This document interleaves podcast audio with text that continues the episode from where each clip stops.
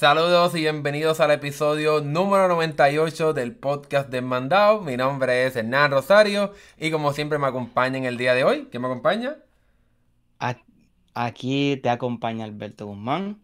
Otro podcast Desmandado en el cual estaremos hablando varias cosas. Estaremos hablando sobre un próximo evento de Apple. Estaremos hablando también este, sobre ¿verdad? qué pasará o qué, o qué productos se presentarán en ese dicho evento. También vamos a estar hablando sobre las filtraciones, sobre un plan o algo que está pasando con Xbox y su sistema de videojuegos en la nube.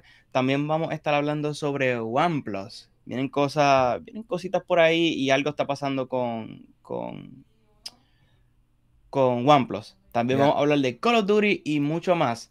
Le damos cordialmente la bienvenida a todos los que se están conectando y comenzamos. Empezamos, Alberto. Pues mira, tenemos que empezar a hablar directamente, ¿verdad? Un evento, un evento terminado y un evento entonces ahora el próximo, ¿verdad? Ya tuvimos el evento de Apple, se presentaron el iPhone 14, el, ¿verdad? El, el, Apple Watch Ultra, Apple Watch Series 8 y mucho más. Pero como siempre, ¿verdad? Suele pasar, tenemos un evento entonces en octubre y todos los rumores apuntan a que en efecto sí estaremos viendo un evento en octubre y en este evento se espera que Apple se enfoque directamente en las computadoras y en las tabletas que la compañía usualmente lanza todos los años o actualiza todos los años. Y lo primero que vamos a empezar a hablar aquí es de la iPad Pro con M2 esta tableta la hemos, ¿verdad? hemos hablado sobre ella bastante en este canal, pero ¿verdad? todos los rumores apuntan a que Apple estará lanzando una nueva iPad Pro, quizás con un nuevo diseño, posiblemente la llegada de MagSafe para que puedas cargarla inalámbricamente, así como lo puedes hacer con las computadoras laptop, ¿verdad? computadoras portátiles de la compañía.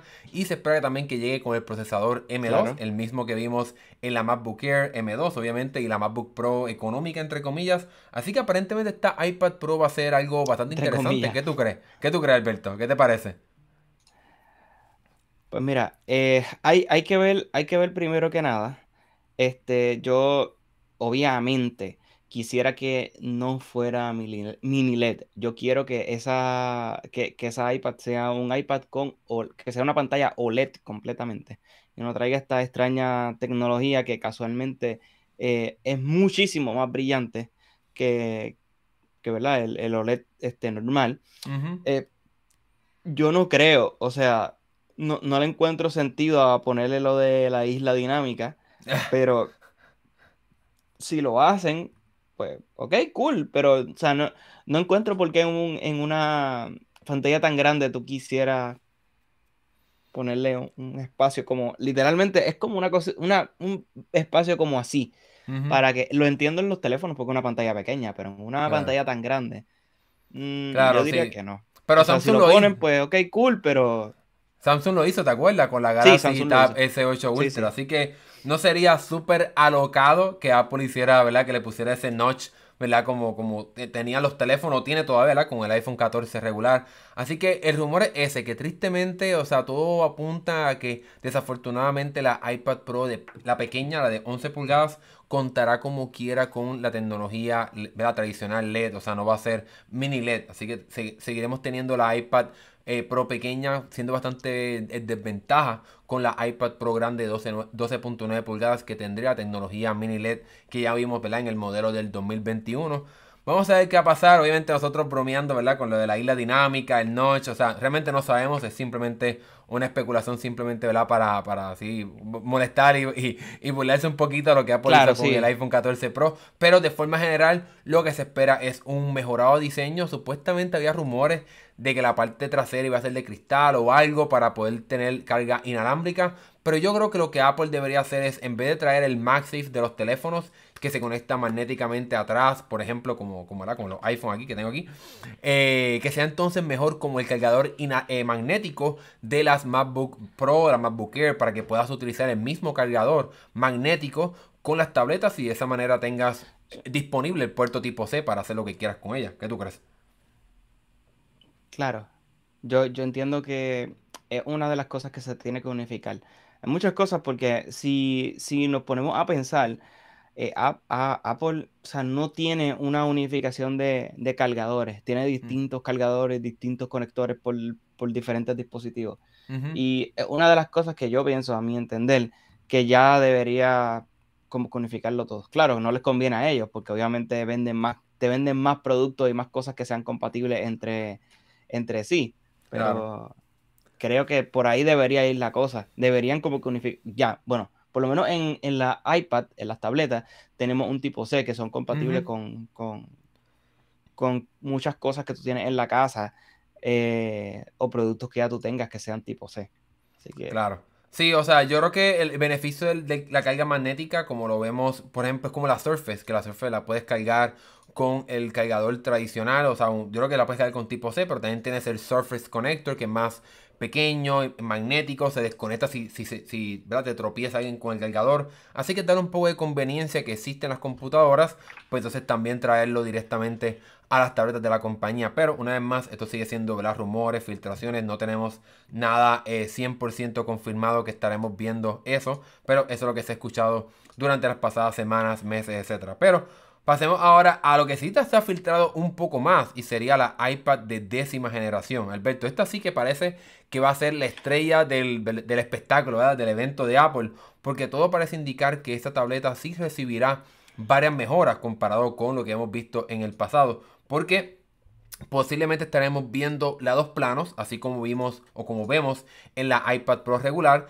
y la llegada del puerto USB tipo C, así que eso sería un logro sustancial, ¿verdad? Ver la llegada de este puerto tipo C en la tableta más pequeña de Apple. ¿Qué tú crees de eso? Sí, yo creo que ya, ya es una de las cosas que no, el, el, conector tipo C es una, cosa premium, está en básicamente un montón de dispositivos que no son de gama alta. Así que yo creo que es una de las cosas que, te va a que le va a permitir a los usuarios de esta tableta o, o iPad no, sé si se considera tableta, eh, poder conectar un montón de conectores, poder conectar discos duros, poder conectar este, eh, quizás teclados, eh, mouse y un montón de cosas. hasta, hasta posiblemente transferencia entre otro tipo de, dispositivos al, iPad. O sea, tienes que pensarlo de esa forma también. Bien, habría que ver. Este, yo no sé, yo no sé si esta iPad vendría todavía con el botón de, inicio al frente en el 2022, casi 23. Sí, esa es, esa es la parte que está un poco, ¿verdad? No, no muy clara de lo que va a pasar con esta tableta. Se ha filtrado el diseño externo de la tableta y la gente pues especula que sí estará llegando como quiera con el botón de inicio. En mi opinión, entiendo que sería triste que veamos como quiera el botón de inicio, pero no será algo tan alocado porque pues es una tableta económica, cuesta menos de 320 dólares, así que no, no me molesta tanto que veamos el, el, el, botón de inicio en este tipo de, de tableta. Lo que sí más, más importante es que llegue con mejores bocinas, que llegue con el puerto USB tipo C, que llegue con los lados planos para que veamos finalmente la llegada del Apple Pencil de segunda generación para que puedas cargarlo magnéticamente y no metiéndolo debajo de la tableta, que eso era algo ridículo. Es posible también que con la llegada de, de, los lados planos veamos también la llegada del, Magic Keyboard. El teclado súper bueno de las tabletas de Apple para que ¿verdad? tengas como quien dice una pequeña laptop o una pequeña computadora portátil aún en la tableta más accesible de parte de Apple. Pero eso no es lo único que podemos estar viendo en esta iPad económica. Aparentemente los rumores también dicen que podríamos estar viendo la llegada del A14 Bionic, que sería el procesador, ¿verdad? Un poco más poderoso. Sería un procesador de hace dos años más o menos. Porque ahora vamos por el A16, pues esta tableta tendría el procesador de un iPhone 12, que no sería tan malo, o sea, un procesador de un teléfono rápido, o sea, para nada el iPhone 12 es un teléfono lento, así que ahora, pero tendría una desventaja, ¿no? ¿no? tendría Stage Manager, este nuevo sistema de multitarea, ¿qué tú crees, Alberto? Que llegue una tableta nueva sin este sistema de multitarea, ¿qué tú crees?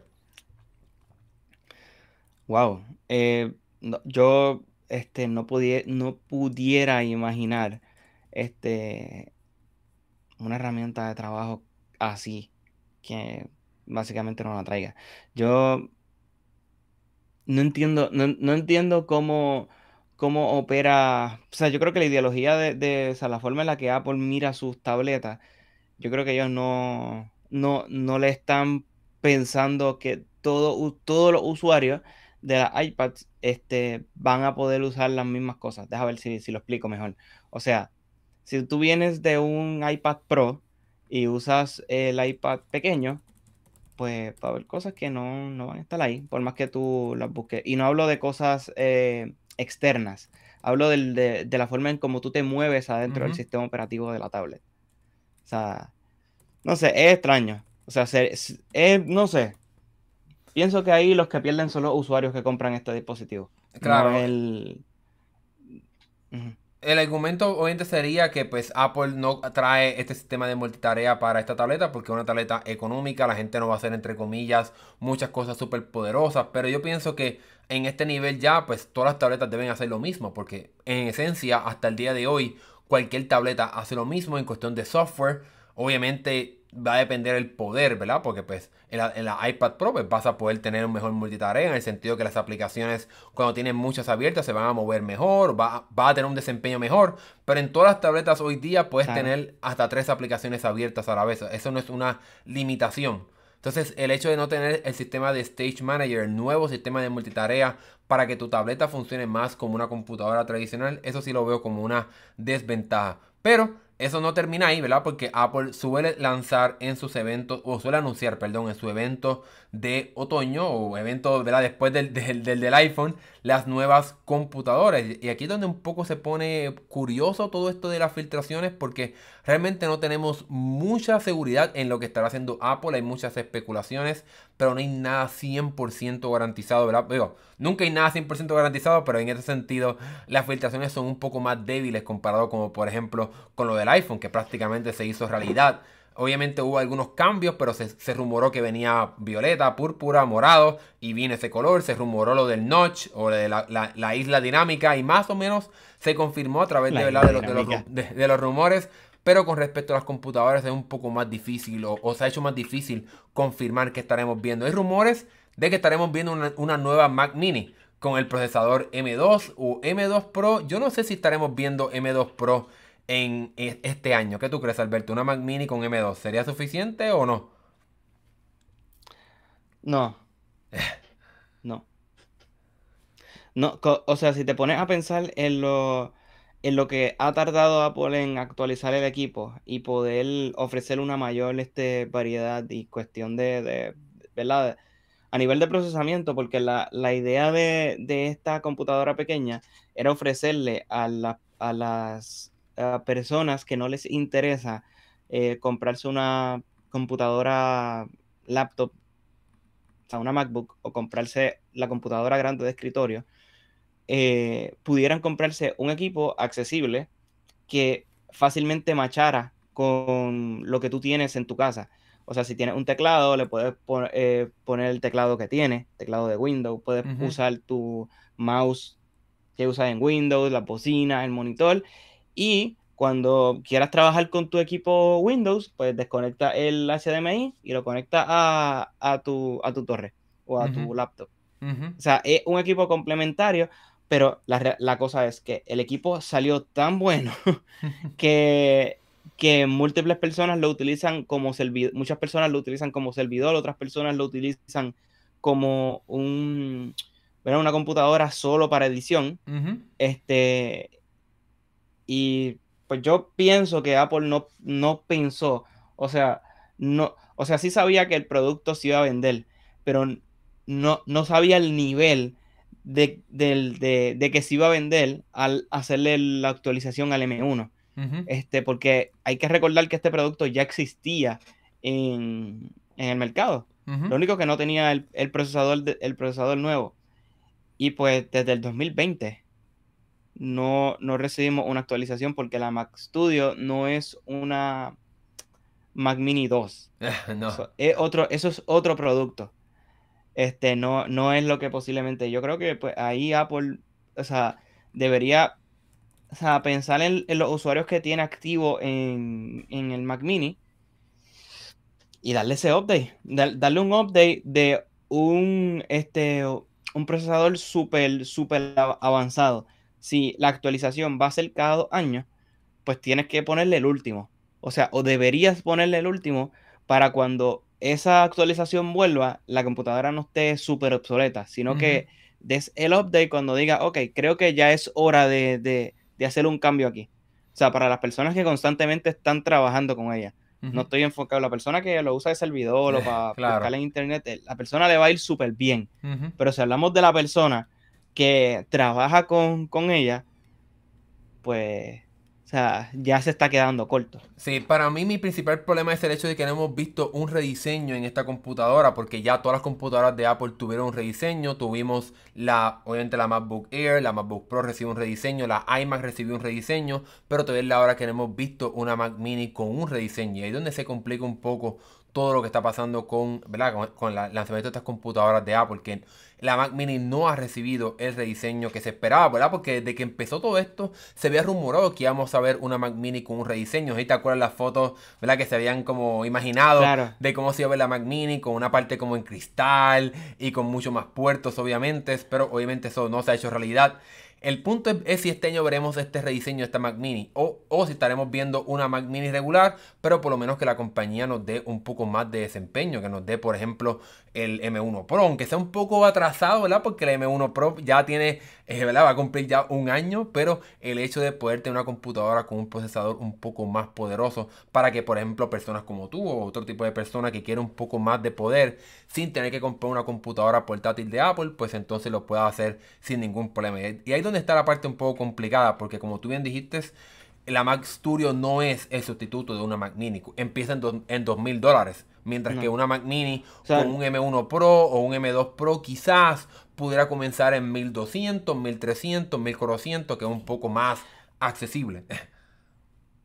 Yo creo que es, eh, así como tú dices, lo accesible que es, o sea, ya una, una Mac Studio, eso es a un sector bien este, específico de, usuarios que necesitan ese equipo. O sea, estamos hablando de personas que necesitan mover este, eh, altas cantidades de video, personas que necesitan un nivel de procesamiento, de programación eh, increíble. Esa, esa computadora está diseñada para ella. Pero el, el, Mac Mini es una computadora de entrada que no es una MacBook Air. Déjame ver si, si así lo, puedo explicar. O sea, el usuario de la Mac Mini no es el usuario de la MacBook Air. Para nada. No, no, definitivamente no. O sea, pudiera ser. lo mismo. Pudiera ser si compras la Mac Mini más básica, pero el punto de la Mac Mini es eh, al tener un abanico, pues ya te da un, es una ventaja de tener un poco más de desempeño eh, constante, si puedo decirlo de esa manera. Así que eh, vamos a ver qué va a pasar con, esta Mac Mini. Vamos a ver qué va a pasar, porque sin duda alguna tenemos que ver algo con ella. Otra cosa que también se ha rumorado es que podríamos estar viendo la Mac Pro, que sería la computadora hiperpoderosa de Apple. Esta estaría llegando supuestamente con el M2 Extreme. ¿Qué tú crees de eso, Alberto? Bueno, no, todavía no sabemos si el, M, si el M2 Pro existe. Exacto. con un M2 Extreme. Exacto. Así que yo, este, hay que ver si el, si el rallador de queso otra vez eh. nos vuelve a sorprender. Y sí, a mí, a mí lo que de alguna forma me gustaría es que, bueno, quizás no puedes moverle el, el procesador, pero que puedas ponerle distintas tarjetas gráficas. Que no tengas que ponerle una tarjeta gráfica en la parte de afuera. O sea, que, sabes que eso se puede hacer. Tú puedes poner, eh, trabajar una tarjeta gráfica por, por, cable, pero no es jamás se compara con una cosa que está conectada a la tarjeta madre de la computadora. Este, así que hay que ver. O sea, si Apple hace esta computadora, como la anterior, que sí la podías trabajar desde. O sea, podías cambiarle los componentes y eso, claro este, estaría interesante que, que pudiese, que Apple de alguna forma este, te permitiera cambiar el procesador. o sea, que, que, en esta computadora específica tú dices, diache, me compré el M2 este Ultra y quiero hacerle el upgrade al stream. Que, el, que básicamente pudieses cambiarlo. Obviamente sabemos que eso no se va, a no se va a poder.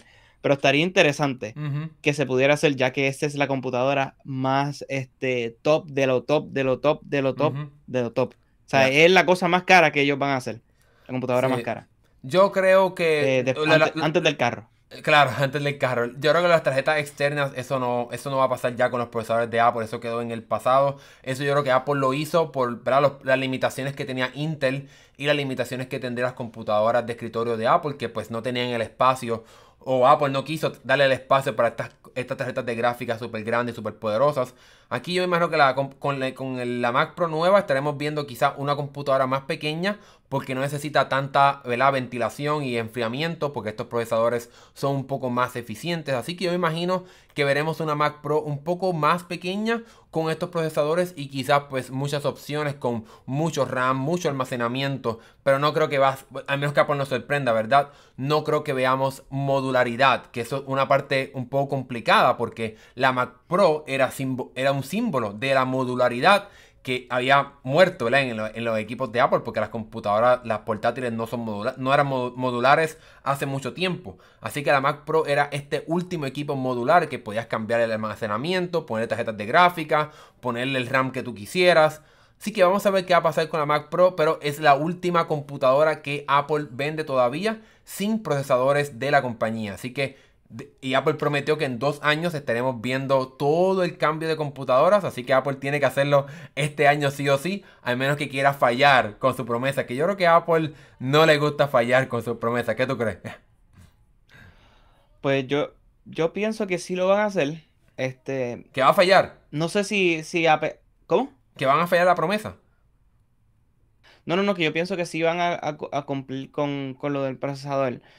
Pero no sé, aquí es posible, esto es solamente una especulación, es posible que, que la trabajen de una forma distinta. Es posible que para este equipo en específico, ya que, ya que es un dispositivo ultra, ultra de gama alta, pues posiblemente Apple le trabaje algo. Si acaso no te permite cambiarle los componentes adentro, va a tener algún otro tipo de ventaja en la que tú vas a poder, este, quizás trabajarle alguna, algo más en cuestión de espacio o quizás te va a permitir conectarle a algún, este, algún aparato, o sea, vamos a decir, este, externo, que te permita trabajar mejores, esas cosas más pesadas de lo que posiblemente pueda trabajar la computadora. Yo creo que este, ellos tienen que pensar en que ya este usuario no, ya no, no es ni siquiera el del, el del Mac Studio. Ah. Ya este es, programación, ya este es o sea, quizás ingeniería, este, estas computadoras que trabajan con, con, con redes, este, quizás gente que trabaja con video también, pero quizás eh, pudiésemos decir Pixar o pudiésemos decir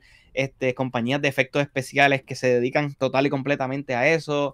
Eh, pues yo, yo entiendo que no pueden darte una computadora que, sea tan limitante. Claro.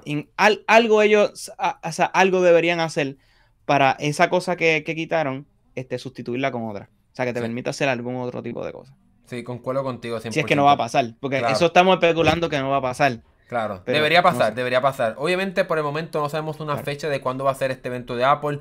Todos los rumores dicen que octubre, así que tendremos que esperar para ver cuándo tendremos esta fecha. O, quizás dentro de las próximas semanas escucharemos más rumores que tal vez nos van a decir la fecha de este próximo evento. Nosotros obviamente aquí estaremos cubriéndolo con mucho detalle, así que sigan pendientes a Esmandao. Pero ahora tenemos que cambiar drásticamente, ahora vamos a hablar ahora de la competencia, como quien dice, vamos a hablar ahora de Android. Y es que como suele hacer Google durante varias veces en el año, hace como un paquete de funciones y las lanza de golpe para eh, los equipos, equipos de la compañía y también pues obviamente todos los equipos con Android. Aquí lo que estamos viendo es una función que yo creo que es algo que eh, Google está haciendo para prepararse para el lanzamiento de su tableta y es el hecho de poder enviarte archivos utilizando la función de Nearby, de poder pasarte los archivos inalámbricamente entre, tus, entre dispositivos de Android, el equivalente del AirDrop, si tienes, si conoces cómo es que funcionan los equipos de Apple, pues ahora finalmente van a traer la función de poder enviártelo a ti mismo en otro dispositivo. ¿Qué tú crees de eso, Alberto?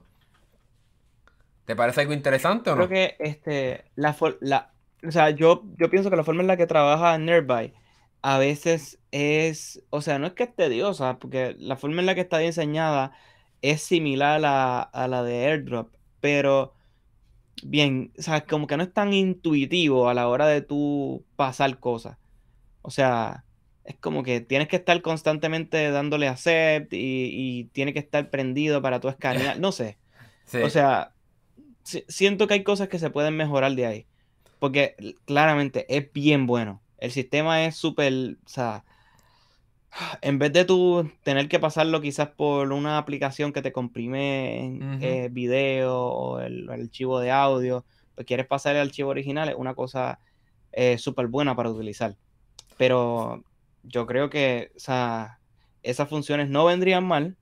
O sea, como tú dices, que funcione, que funcione en, en, en, en tu poder pasarlo a las tablets, que lo pudieses pasar a las computadoras, que es una de las cosas que a mí me más extraño, más extraño este, me parece, porque yo pensé que, que se estaba trabajando con, con Microsoft para que ese sistema pudiese llegar a, Microsoft. No sé qué pasó. Sí, no, eso está complicado. Este, pero ahora lo estaríamos viendo en, la, en, la, en las tabletas.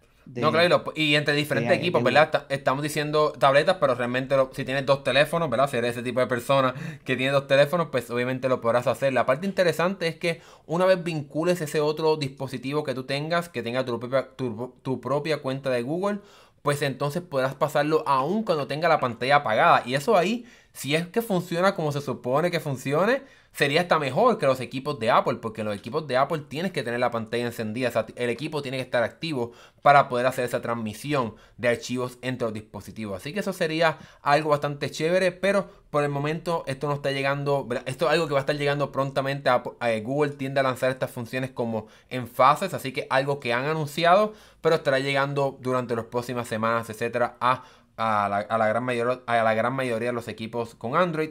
Otra función que también es parte del paquete de, funciones de, Google es esta que estamos viendo aquí, que es el hecho de poder tener notificaciones de ruido o de algún sonido en específico. Esto es algo que también Apple lo tiene, así que si eres una persona que, por ejemplo, tiene algún problema de audición o algo que te impide escuchar algún sonido o alguna frecuencia, tú puedes configurar tu teléfono para que escuche esos, sonidos. Por ejemplo, si alguien está tocando la puerta, si alguien, eh, si sonó el microondas o sonó cualquier otro dispositivo, vas a poder que eh, tu, teléfono te podría dar una notificación de que ese sonido se activó. Pero lo interesante con esta nueva función es que expande a esa función para que puedas grabar el propio sonido que esté sucediendo en tu casa. Por ejemplo, Google mencionó que si tu, lavadora tiene algún sonido en específico, puedes eh, grabar ese sonido para que entonces tu teléfono te avise que tu lavadora, por ejemplo, terminó de lavar y pues quizás tú no le escuchas bien ese sonido o, o quizás estás lejos, pues si tu teléfono lo escucha o tu reloj o tu, o tu otros dispositivos de, de, Android escuchan ese sonido, pues vas a recibir una notificación en tu dispositivo. ¿Qué te parece eso, Alberto? ¿Te parece interesante o no? Me parece asustante, por no decir la palabra. Este, todos sabemos que, Google constantemente está escuchando lo que nosotros decimos. Posiblemente ahora que estamos hablando de, los píxeles nos aparezca más tarde en, los anuncios la tableta o, los teléfonos de ellos. Pero esta, esta función, em, yo, yo entiendo que no solamente debería funcionar con el teléfono, sino que debería sincronizarse de alguna forma con la bocina. Porque si tienes uh, una bocina o tienes el, el Google Hub en la cocina o en otra área y tú estás lejos, o sea, el teléfono no lo va a escuchar. Pero si tienes en la cocina una, una pues quizás te avise con lo del, microondas, si tienes otra bocina cerca de donde, de donde está la lavadora, pues pudiese este, avisarte de una forma más, más certera que terminó la tanda de, lavar ropa o de, o de, la secadora. Yo entiendo que, que que una cosa que viene a ayudar mucho a estas personas que quizás tienen problemas de, audición, personas que de alguna forma tienen ese tipo de dificultad en, cuestión de, poder escuchar estos, estos, estos sonidos. Y pues está interesante. O sea, no, nunca se me había ocurrido que algo así, que algo así fuera posible. Este, que tu teléfono pudiese detectar el ruido de tu microondas, el ruido de la lavadora. Sí, sí. algo, es algo que sí, algo que ha existido. Por ejemplo, en, Apple también lo lanzaron. Por ejemplo, si, está ladrando un perro, eh, si tocan a tu puerta, alguna la alarma de fuego, por ejemplo, si eres una persona que pues no escucha nada, pues no vas a escuchar la alarma de fuego. Así que tu teléfono pudiera hacerte ese favor a ti y, ayudarte a entender que está sonando la alarma de fuego.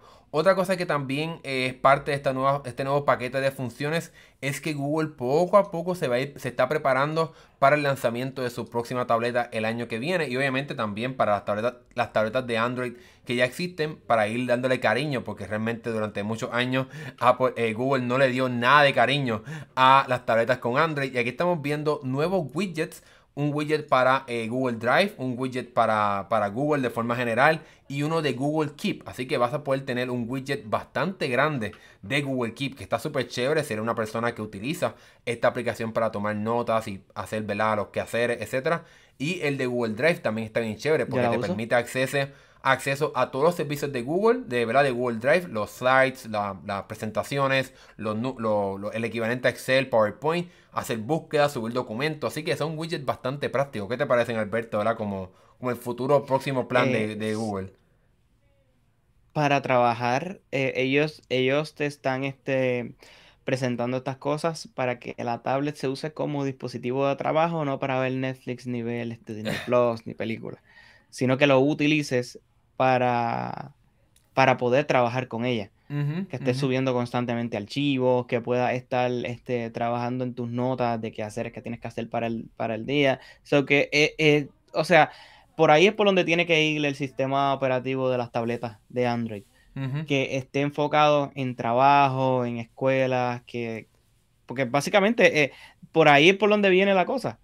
Por ahí es por donde viene el, el eh, este, estos dispositivos, porque básicamente tu teléfono hace casi lo mismo. Entonces, ¿cómo tú te diferencias de, del teléfono o de una computadora? ¿Cómo tú justificas que debes tener una, tablet? Pues la, tableta te permite trabajar con archivos, te permite eh, hacer y crear mejores documentos en la web. Este, tiene una aplicación de notas en el que puedes poner tu lista de, de cosas que quieres hacer. Este, muy bien. Pues mira, otra de las, otra de las funciones también, sí, estoy con, concuerdo contigo 100%, o sea, el, el, Google tiene que hacer algo para mejorar y diferenciar las tabletas de los teléfonos y ese ha sido el problema por mucho tiempo, que las tabletas prácticamente eran un teléfono más grande y ya, no tienen este factor diferenciador y esto lo tendremos prontamente con la barra de tareas abajo, eh, estos widgets más grandes, así que sin, sin duda alguna es un paso adelante para seguir mejorando este sistema.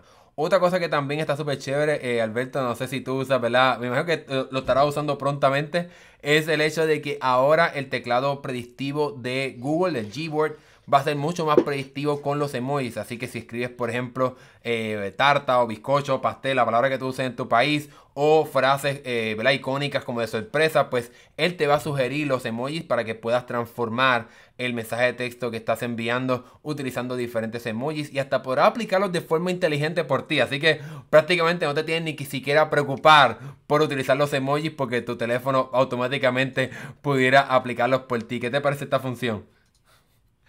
Increíble. Yo lo he visto en. ¿Dónde es que yo he visto eso? Bueno, en el iPhone lo hace. por mucho tiempo lo ha hecho. No tanto así, obviamente, pero. Eh, sí. pero es que hay un app, hay un app que lo hace súper super cool. Este. No sé si es Telegram. No, no, no estoy seguro. O sea, este. Cuando tú estás escribiendo, te sugiere eh, emojis. Creo que la misma de Samsung acaba de agarrar un update. Que que te hace algo parecido, porque cada vez que, algo se actualiza de forma nativa a, a, Android, Samsung hace su reinterpretación de cómo debería ser esto en los dispositivos de ellos. Claro, claro. Así que, o sea, posiblemente una de las cosas que, yo voy a utilizar, este, porque te, te facilita un montón, te facilita un montón, a veces es, es tedioso tener que estar constantemente escribe, que escribe, que escribe, que escribe. oh, mira esto, fua, se va con un emoji. Claro, Para, los, para los que les encanta el español y, y, saben, este, como Hernán, pues esto es una de las cosas que no destruye el, el idioma, pero sí imposibilita la comunicación para quien no, no, y, y, si, y se añade ahí las, las diferencias que hay entre los diferentes emojis, porque los emojis de Google no se ven igual a los de Samsung y los de Samsung no se ven igual a los de Apple. Así que los emojis es un poco complicado a veces utilizarlo, pero eso es un debate ¿verdad? bastante complejo. Otra, otra función. Son que los de Google, me gustan más que los sí, de Sí, a mí también, a mí también. Eh, otra nueva función, esta es la última de este paquete nuevo de funciones de, de Google para Android, es que ahora en Google Meet vas a poder fijar diferentes personas. Google, Duo. Eh, no, Google Meet, porque Google Duo ya murió, Google Meet. Google Meet ya Duo quedó en el pasado. Claro. Eh, ahora en Google Meet vas a Todavía la aplicación está viva. Claro, pero eso ya está de salida. Ahora en Google Meet vas a, poder, vas a poder fijar personas. Y esto está súper chévere porque, déjame aquí refrescar la página porque parece que se quedó, dejó, de animarse la foto animada, vas a poder eh, fijar personas para que entonces los puedas tener constantemente arriba. Así que si eres una persona que está viendo una presentación y quieres enfocarte solamente en la persona que es la persona que está dando la presentación y no quiere que se estén moviendo las diferentes cajitas, pues puedes fijar diferentes personas o múltiples personas para que tengas constantemente las personas que quieras arriba o, o una persona arriba. ¿Qué te parece esta función, Alberto? Lo, lo, lo, he utilizado porque cuando la, o sea, no, obviamente no me deja hacer lo de las dos, lo de fijar dos personas. Pero, o sea, lo he utilizado porque cuando pasó del update de Google Duo a Google Meet, pues todas las funciones que tenía el app de, Google Meet pasaron a, Google Duo. Que para los que no lo sepan, eh, Google Duo, ahora Google Meet, es la aplicación de eh, llamada en video por, por defecto, por, default, de todos los dispositivos Android. Eh, posiblemente no lo sepas, pero si quieres eh, hacer una llamada en video hacia otras personas, ahora la vas a poder hacer con múltiples personas ahí y vas a poder fijar este, distintas personas para que estén eh, siempre, siempre en la parte de superior cuando estás hablando con múltiples personas. Este, a mí, honestamente, lo que me gustaría de, de la aplicación es que está un poco dudoso eh, la forma en la, que, en la que lo hicieron este, y me asusta que te hagan pagar para tener este, conferencias con más de tres personas. Bueno, eso Porque ya... en Google Duo era gratis. Claro, ya eso es un tema bastante complicado, ¿verdad? De por qué Google ¿verdad? quiere seguir cobrando en todos los aspectos posibles. O sea, eh, lo que pasa es que yo, o sea, estaba utilizando la aplicación y yo dije, contra, eh, Google, Google Duo no me hacía esto, pero creo que pasó al principio, cuando empezó la fusión.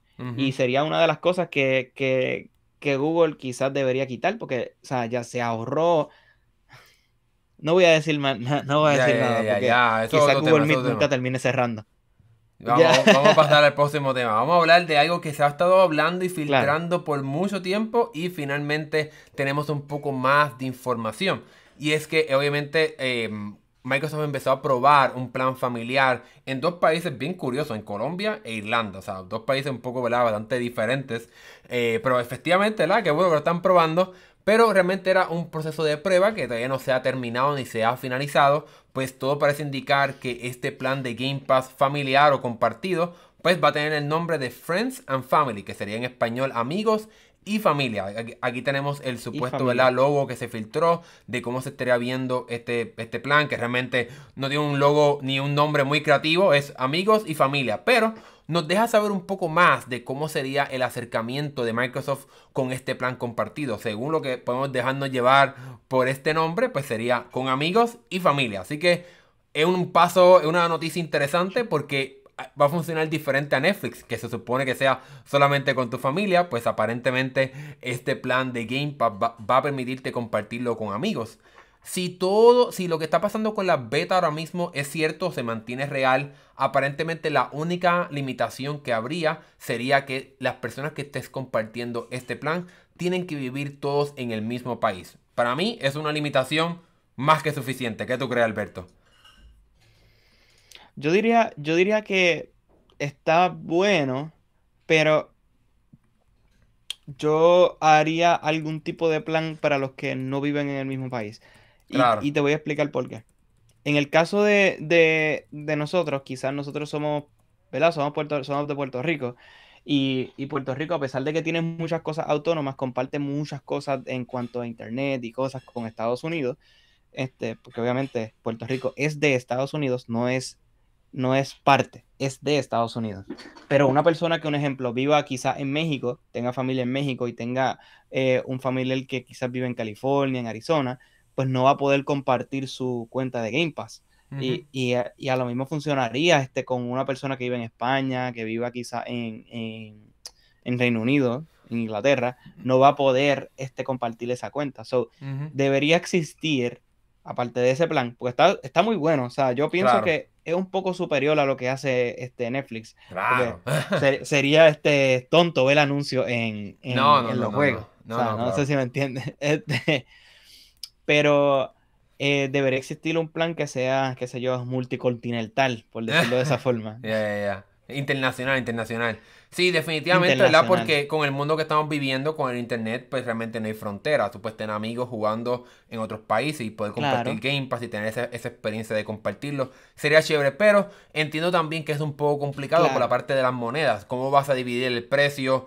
Eh, si esta persona está pagando menos, en este país cuesta más, en este país cuesta menos. Es un poco complicado. Pero lo que sí sabemos es que de forma, en la forma beta que está pasando en Colombia e Irlanda, el plan cuesta más o menos 22 euros y lo puedes dividir entre cuatro personas. Así que sin duda alguna es un precio bastante accesible comparado con lo que cuesta regularmente Game Pass, que cuesta sobre 10 dólares, sobre 15 dólares. Así que te estarías ahorrando mucho dinero si lo compartes con cuatro personas, ¿verdad? Y lo bueno es que lo puedes compartir con amigos también. Así que puedes buscarte cuatro amigos y pagar mucho menos por Game Pass. El tope del precio serían 30 dólares, creo. Lo más caro que, que pudiera costar. Pudiera ser, pero, seguro. yo creo que quizá en Estados Unidos 25, quizá. 30, 30 serían cuánto? 30 entre 4 son 7 dólares, 7.5. No está tan mal, sigue siendo bastante barato. No está tan mal. Para, para lo que ofrece Pero 25 está nice. 25 sería mucho mejor. Está buenísimo. 25 ahí sí es un alivio bastante grande porque es 6.25 dólares por persona, mientras que cuesta 15. Eh, si lo compras de forma individual. Pero obviamente tendremos que esperar a ver cuál sería el nombre, el, precio final, porque por ahora es un plan beta que no está obviamente confirmado el precio, que ese va a ser el precio final de cuánto costará Game Pass, ¿verdad? Este, esta versión de plan de familia. Lo que yo quería mencionar y lo que hemos mencionado aquí por mucho tiempo desde que empezamos a hablar de todo esto que está pasando con Game Pass y el plan familiar y los planes de, ¿verdad? de Xbox en la nube, es que yo creo que Microsoft también tiene que trabajar en algo súper importante y es tener un plan solamente en la nube. O sea que si, tú eres una persona que solamente tiene un teléfono o una tableta o un televisor ahora o un monitor que solamente va a acceder a Game Pass a través de la nube, yo creo que la compañía tiene que ofrecer un plan que, que ofrezca solamente juegos en la nube para que no tengas que pagar 15 dólares por tener ese beneficio y no puedes disfrutar del, otro, de tener juegos en las consolas, porque si no tienes una consola, de nada te vale pagar esos 15 dólares, porque estarías pagando solamente por la parte de la nube. Yo creo que la compañía debe trabajar en un plan solamente de juegos en la nube. ¿Qué tú crees? Yo creo que es algo que debería pasar ya. Por, la sencilla razón de que pues no todos, no, no todos tienen la consola. No todos tienen este, una computadora donde quizás puedan correrlo o, sencillamente eh, su único dispositivo es el teléfono. Claro. O su único dispositivo en el que, en que posiblemente puedan jugar sea en, PC y su computadora no sea tan poderosa. O sea, hay que pensar en, en, en que existe estos usuarios, este usuario este, existe y posiblemente es mucho más común de lo que la compañía piensa que es porque no todo el mundo este, tiene las tres cosas. O no todo el mundo tiene las tres cosas y las tres este, que sean poderosas de gama alta. Quizás tiene un Xbox, pero no tiene el, los, dos, eh, los dos Xbox nuevos, sino que tiene el Xbox anterior, el Xbox, Xbox One. Este, quizás eh, tiene una computadora, quizás de escritorio, o sea, no, no de escritorio, pero una computadora que es de gama media, media baja, y eh, quizás tienes algún teléfono que es un intermedio, o quizás tu teléfono sí es poderoso, pero tu otros dispositivos no. Y dices, contra, aquí puedo correr esto de lo más bien, pero en mi computadora y mi Xbox, pues, este, no sé si me entiendes. Claro, sí, pues, no. Debería existir ese plan para ese usuario, que solamente va a utilizar el streaming, o sea, de forma en la nube.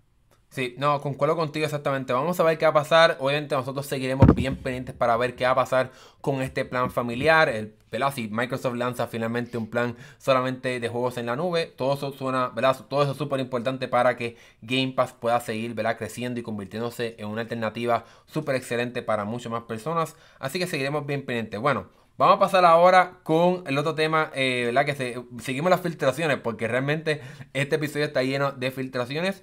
Y es que ahora tenemos una foto filtrada, Alberto, del OnePlus 11 Pro. ¿Qué te parece esta foto?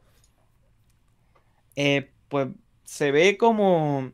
¿Tú, eh, sabes cómo eran los, los Huawei? Ajá. Por la parte de atrás.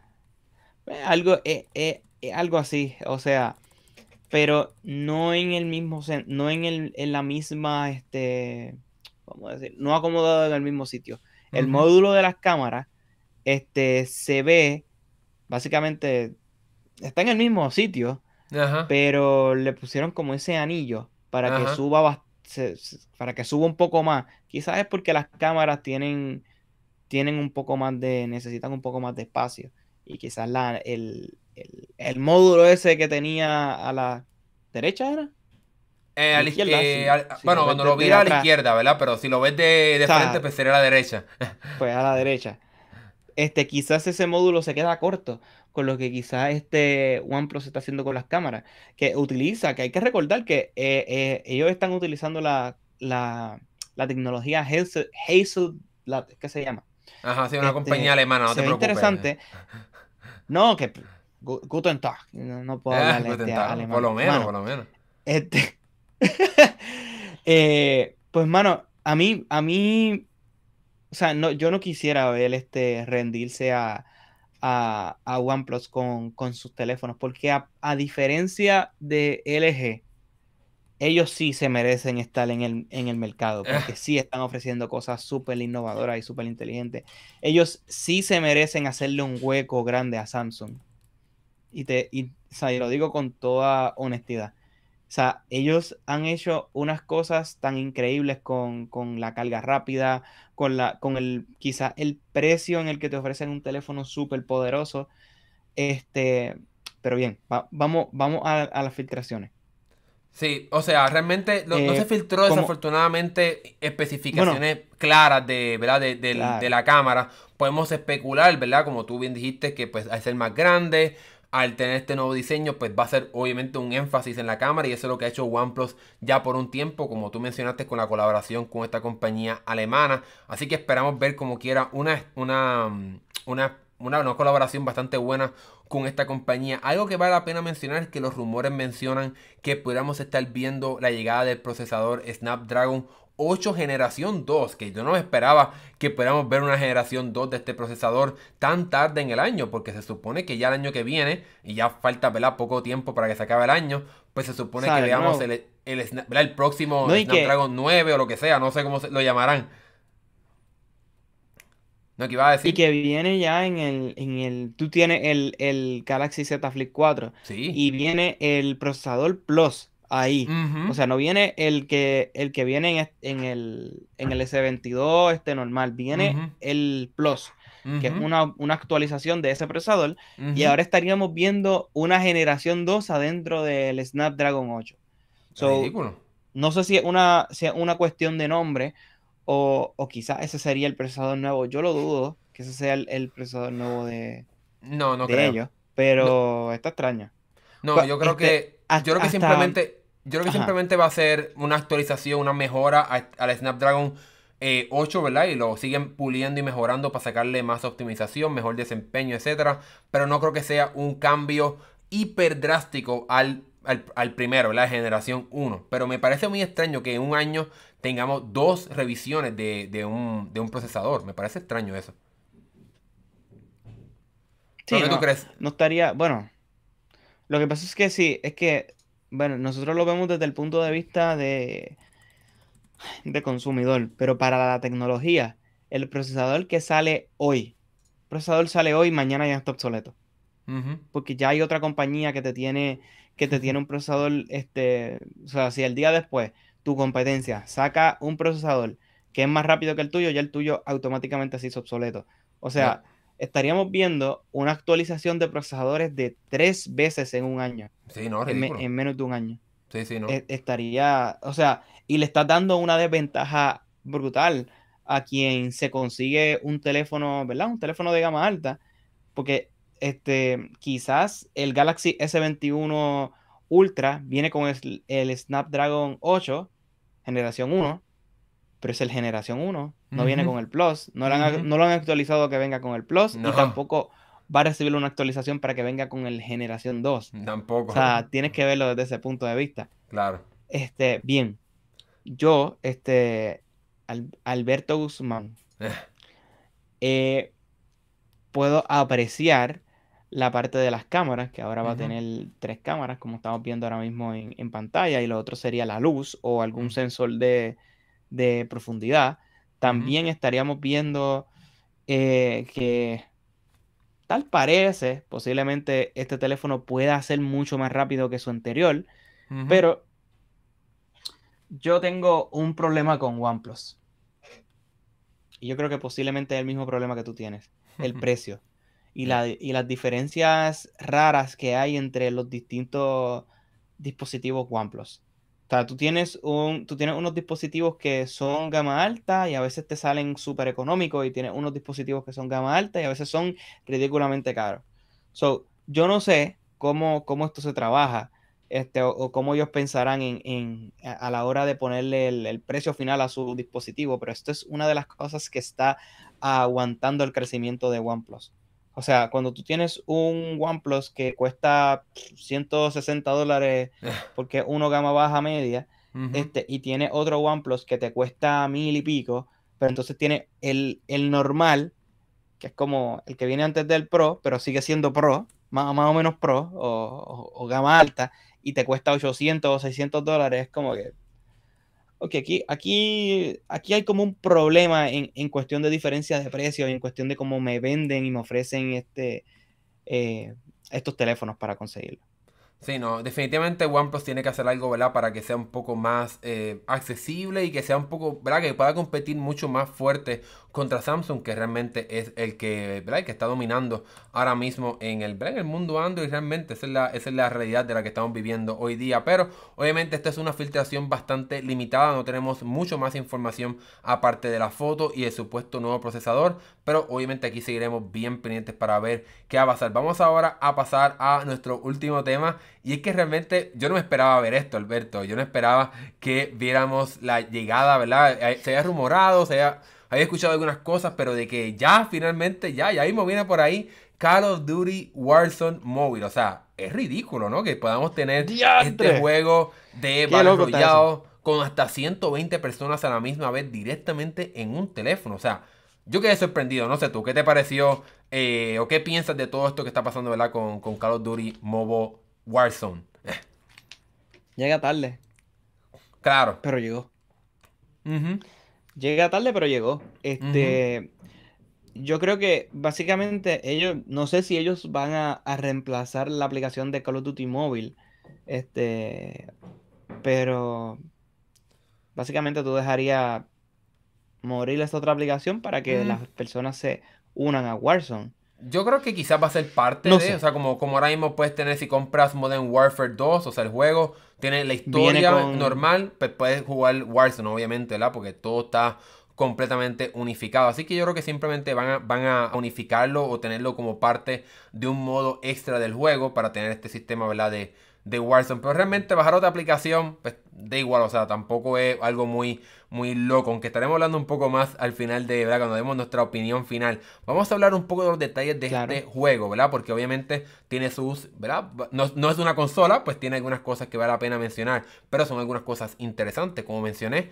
120 jugadores a la misma vez, algo completamente ridículo, o sea, supera obviamente lo que ha hecho ¿verdad? Fortnite con los 100 jugadores a la vez, aquí estamos hablando de 120 el juego está hecho específicamente para móvil, ¿verdad? Esa parte no debe sorprender que obviamente Pescalo Duri mejoró todo esto para poder eh, traer un juego optimizado para móvil. Ya veremos cómo optimizados estarán los equipos de Android, ¿verdad? Eso ya sé por dónde va. eso es otro tema, eso es otro, tema. Aquí no estaremos eh, tocando eso. Obviamente estará llegando a iOS y Android, pero estará llegando para el 2023, así que todavía no, ¿verdad? Bajen un poco la las expectativas del juego porque no estará llegando prontamente, pero sí estará llegando. Y yo creo que en Android, no sé si en iPhone, pero en Android te puedes ya preordenar el juego como si fuese una consola. Eso me parece, me parece curioso. Pero para mí lo más sorprendente de esto es que tenga la función de crossplay, o sea que, o cross progression realmente, que es que tú puedas tener el progreso que tienes en, en, tu, en tu pase de batalla en tu consola, que puedas también aportar ese progreso directamente desde el teléfono, que es algo que por ejemplo en Fortnite puedes hacer. Puedes jugar en tu teléfono y tú lo que progreses en tu pase de batalla, pues obviamente se aplica directamente también a tu consola. ¿Qué te parece eso, Alberto? Que podamos ver finalmente esta unificación. Eso, está cool. Eso está cool. Eso, eso yo puedo decir que es hasta pro, pro consumidor. Claro. Porque así no te obligan a, tener que estar a, tener que o comprarlo o volver a jugar cosas que ya, o sea, que ya hiciste en el teléfono o a la inversa. Si ya tú estás en un nivel en, consola, pues contra. O sea, acá tienes tus mismas cosas. O sea, tienes o sea, tu progresión sigue ahí. O sea, tus puntos, tus métricas, tus cosas se pasan ahí. Y obviamente, em, pues habría que hablar de que vendría con lo de Modern Warfare 2. Que yo no entiendo qué es lo que está haciendo. qué bueno que, Xbox compró, compró Activision, porque, pues, mano, nosotros ya. O sea, es verdad que tuvimos eh, Modern Warfare, el, normal, que fue el, remaster. Estuvo súper cool, estuvo súper nítido, pero el 2 o sea, el 2 obviamente fue súper bueno, fue buenísimo. O sea, no, no lo niego, mejoró muchas cosas, pero ¿por qué estamos viendo un... Sí. Yo tampoco, yo tampoco entiendo los nombres porque... De un juego de no tan viejo. No, y es que no es un remaster, es una versión nueva, pero tiene, tiene el mismo nombre. No entiendo por qué no, no, no, yo sé, utilizando los mismos nombres. Pero ya eso es otro otra locura de parte de Activision, como tú dices, de verdad, qué bueno que Microsoft los compró para quizás le den un poco más de, orden. Pero lo que queremos hablar un poco aquí es cuánto tú crees que ocupará este juego para poder permitir hasta 120 jugadores, todos los mapas, ¿verdad? Que estaremos viendo aquí, todos los gráficos, ¿verdad? De, se supone, ¿verdad? De muy buena alta calidad. ¿Tú crees que estará pasando lo mismo que pasa en las consolas? Que es tú, para mí, uno de los mejores argumentos que tú has traído al podcast de Mandado. Y es Activision estará lanzando un juego súper pesado para que tengas que borrar tus otros juegos y solamente juegues Call of Duty Mobile War. el de verdad yo tengo que descargar todo esto para poder jugar Warzone. Pero no sé, yo espero que no, porque los teléfonos no es como que tenemos, no todos contamos con 256 gigas en el teléfono. Así que Vamos. Ya, sí, obviamente por ahora es muy temprano para, decir cuánto realmente ocupará de espacio el juego. Sabemos, estoy seguro que va a ser bastante pesado porque, por ejemplo, eh, ¿cómo es que se llama el de, el de EA? Ahora se me escapa el nombre. Que es como que, se parece a Overwatch. el Apex Legends. Apex Legends pesa como 15 gigas, una cosa ridícula de, ¿verdad? De, de, de, espacio. Así que, y Fortnite también ocupa también un montón. Así que yo creo que Call of Duty Mobile Warzone Va a ocupar bastante espacio en móvil, pero tendremos que esperar a que salga el lanzamiento para saber exactamente cuánto espacio ocupará en tu dispositivo móvil. Obviamente nosotros estaremos bien pendientes para ver cuándo va a ser el lanzamiento finalmente de este juego. No sé si tiene algo más que decir Alberto de lo que está pasando con Call of Duty, ¿qué te parece? ¿Lo piensas jugar o no? Que siga mejorando. Ya. Que siga mejorando. Que al final quien gana es el, usuario. Ya. Bueno, Así que nada, gracias a un millón a todas las personas que se conectaron en el día de hoy. Tuvimos que hacer el podcast un poco más temprano por ciertas cosas que quizás va a haber prontamente en el canal, no sé. Vamos a ver qué pasa. Así que sigue sintonizado a Esmandado. Recuerda que nos puedes conseguir en formato podcast en cualquier aplicación de podcast. Y suscríbete también a nuestro canal de clips, Esmandado Podcast Clips en YouTube, para que puedas consumir estas noticias de forma más segmentada y más corta, para que te enteres de todo lo que está pasando en, las, en el mundo de la tecnología. Gracias a un millón y nos estaremos en la próxima. Hasta luego. Bendiciones.